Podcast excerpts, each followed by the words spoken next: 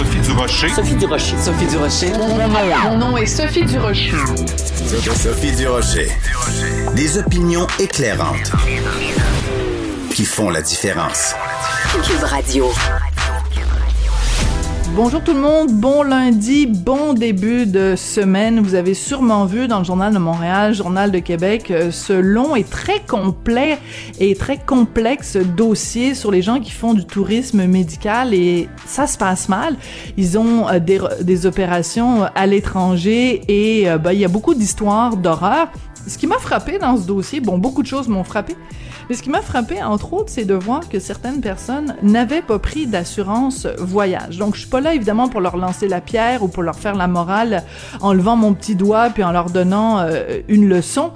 Mais juste pour rappeler quand même qu'on fasse du tourisme médical ou qu'on fasse du tourisme tout court, quand on calcule combien ça coûte l'assurance voyage versus combien nous coûte un voyage, vous faites un voyage qui coûte 3 000, 4 000, 10 000 dollars, peu importe, même si c'est juste un voyage qui coûte 800 dollars, ne pas prendre d'assurance voyage, là, c'est, ça veut dire que vous n'êtes pas prêt à dépenser 100 dollars pour éviter des frais médicaux qui peuvent monter jusqu'à 100 000 dollars.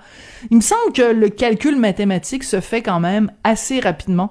Donc quand je vois des histoires très tristes comme ça de tourisme médical qui finit mal, j'ai envie de pousser un très attristé. Ben voyons donc. De la culture aux affaires publiques. Vous écoutez Sophie Durocher. Cube Radio. Vous avez sûrement vu en fin de semaine cette nouvelle qui, moi, m'a vraiment euh, estomaqué. Le ministre Simon Jolin Barrette, le ministre de la Justice, qui annonce que euh, ben, Québec devrait se gouverner en fonction de sa propre charte des droits et libertés. Donc, euh, la charte des droits et libertés québécoises plutôt que la canadienne. Ça me semble être une nouvelle extrêmement importante et je suis un peu surprise que ça ait eu si peu d'écho jusqu'ici.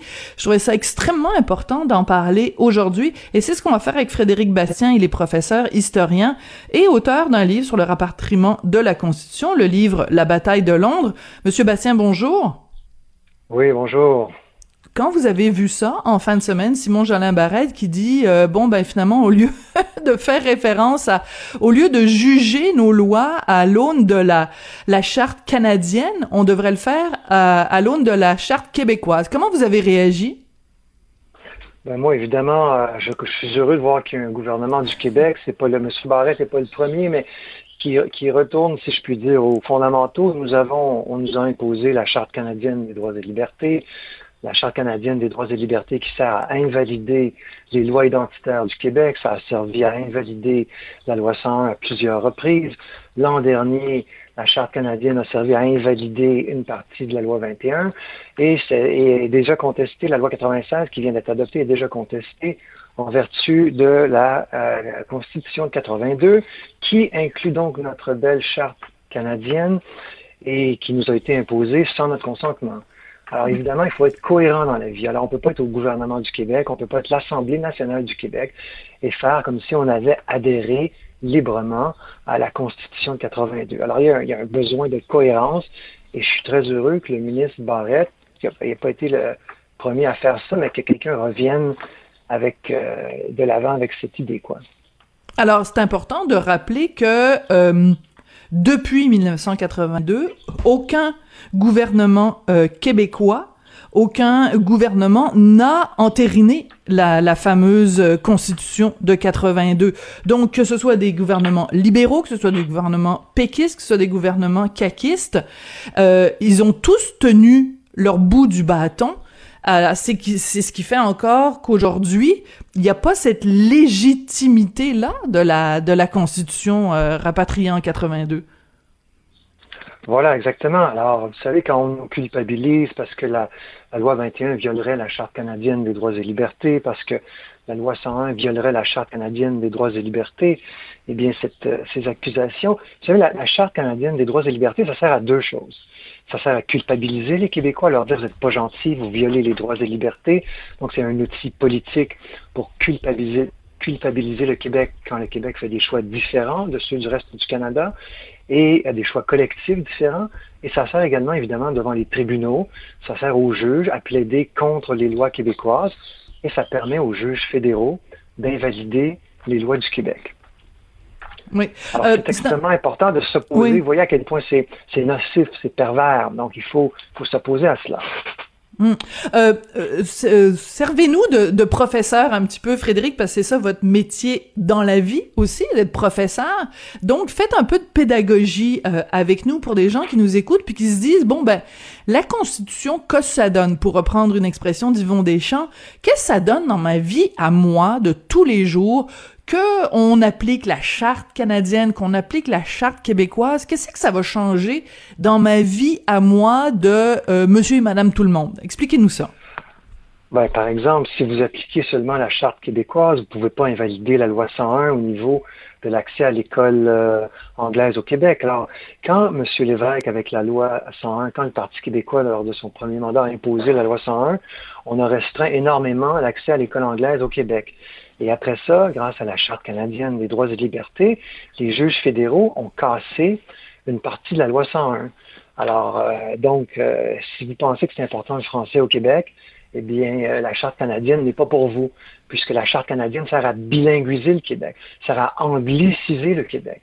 Elle sert à permettre à au plus grand nombre possible de gens de vivre en anglais seulement au Québec. Alors, euh, c'est- un outil qui est utilisé par la communauté anglophone du Québec pour protéger ses privilèges euh, et pour euh, lui la dispenser de, de vivre en français et de- Mm. d'utiliser, je devrais dire, plutôt le français comme langue commune.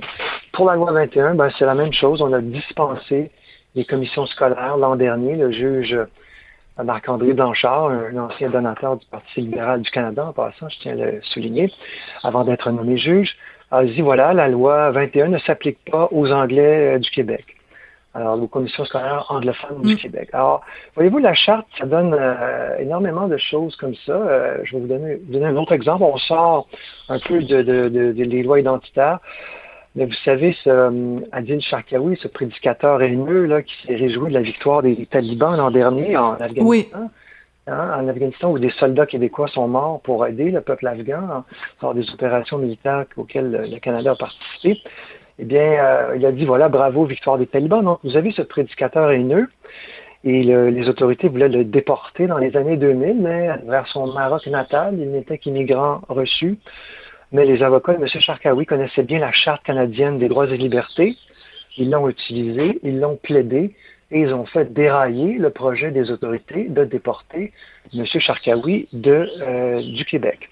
Hmm. Alors, il, est- il va rester avec nous pour le reste de sa vie, puisqu'il est maintenant citoyen canadien. Alors, voyez-vous, la Charte canadienne des droits et libertés, ça a un impact multiple sur plein, plein de choses. On a, au nom de l'arrêt Jordan, euh, on a dit les délais judiciaires sont trop longs au Québec. Eh bien, il y a des présumés meurtriers, il y a des Mhm. présumés fraudeurs qui sont sortis de prison sans procès. Nathalie Normando, entre autres.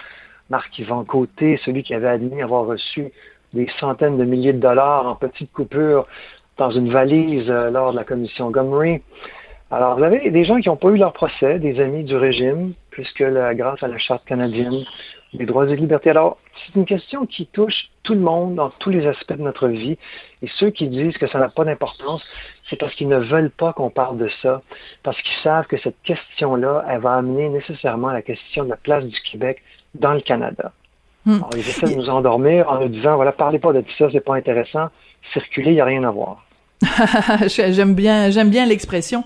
Est-ce qu'il n'y a pas une question fondamentale, c'est-à-dire que euh, au Québec, on est, c'est clair, une société distincte, ne serait-ce que Bon, évidemment, de par notre langue commune, le français, mais aussi par cette euh, approche qu'on a de la laïcité qui ne peut qu'être complètement à l'opposé de la vision multiculturaliste qui règne dans le reste du Canada. Est-ce que euh, euh, cette euh, cette vision là qu'on a nous du rapport entre le politique et le religieux, c'est pas quelque chose de fondamental et que la seule façon justement de le protéger, c'est en appliquant notre propre charte. Parce que si on s'obstine avec le reste du Canada, on n'y arrivera jamais parce que c'est deux visions qui sont irréconciliables. On peut pas à la fois être laïque et être multiculturaliste, là.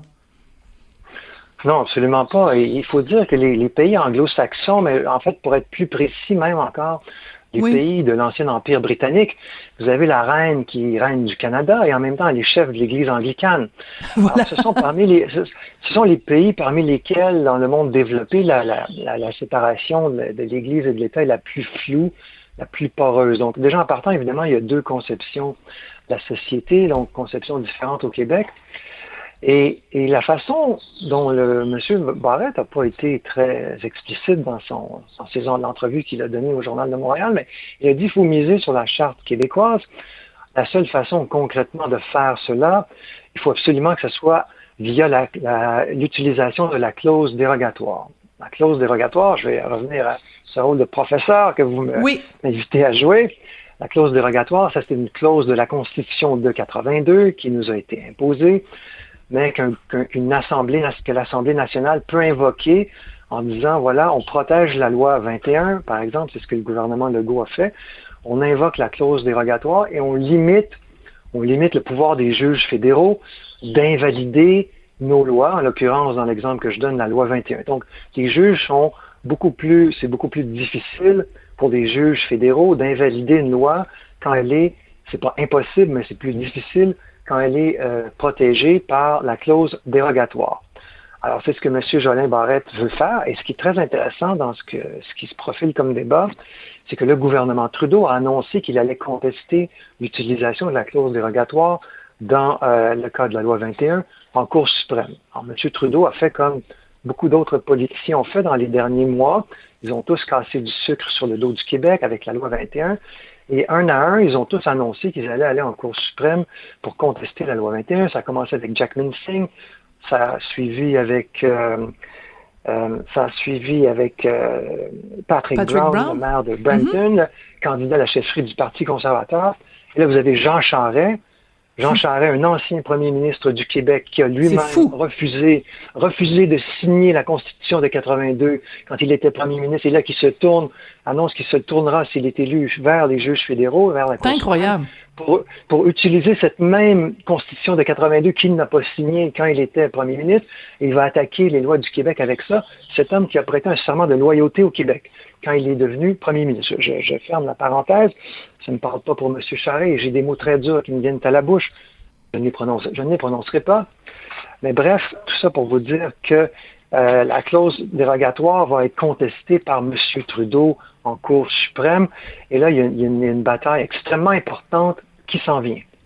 Ouais, mais est-ce que c'est pas euh, extrêmement insultant? Parce que vous l'avez dit, j'ai noté, vous dites la charte canadienne ça sert à culpabiliser le Québec et la clause dérogatoire c'est quand même assez hallucinant parce que c'est une clause qui est prévue donc dans cette fameuse constitution qu'on n'a jamais signée et et elle est pourtant dedans et même si on l'a pas signée, quand on l'invoque et qu'on veut l'utiliser, on se fait dire par le ROC, le Rest of Canada, c'est très vilain ce que vous faites là. Vous êtes en train d'utiliser la clause dérogatoire. C'est comme une, une, une, une injure qu'on rajoute à l'insulte.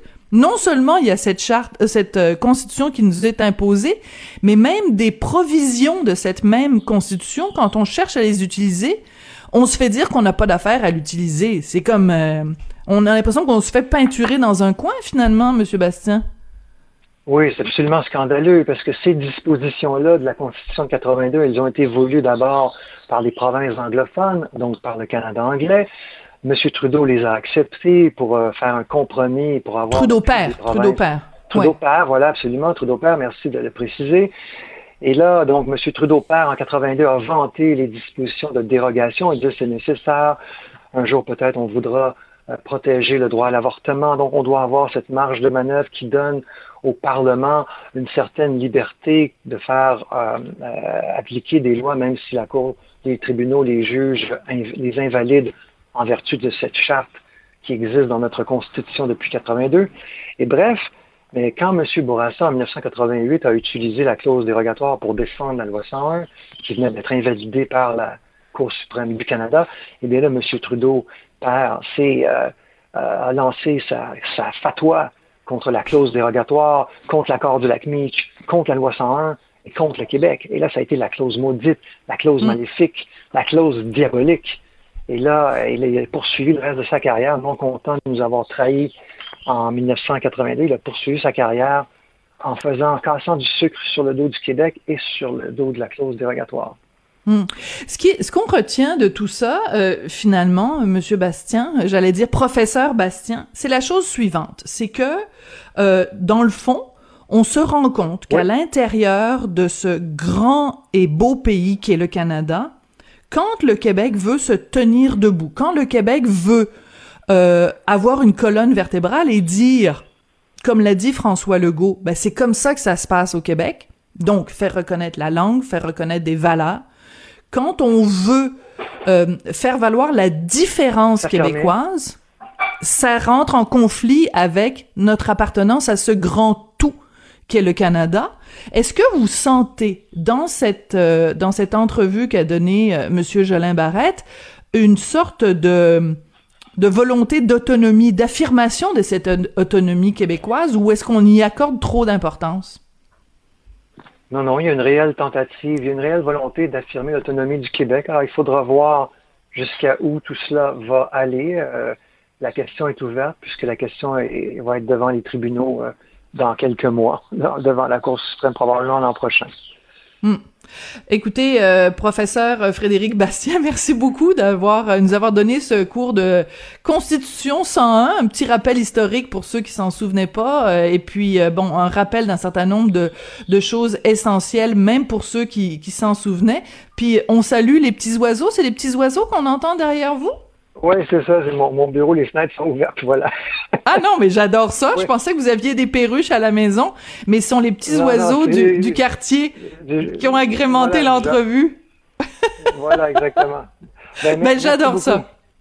Merci à vous, Frédéric Bastien, donc euh, historien, professeur et auteur de ce livre que je ne saurais trop vous recommander, La bataille de Londres, donc sur euh, le rapatriement de la Constitution. Euh, très important de remettre les choses en contexte quand on parle de la charte des droits et libertés et aussi bien sûr de cette fameuse clause dérogatoire qu'on sent, on se fait dire non non non, vous êtes des vilains quand vous l'utilisez. Donc très important de faire cette remise en contexte dans le, la situation qu'on vit en ce moment.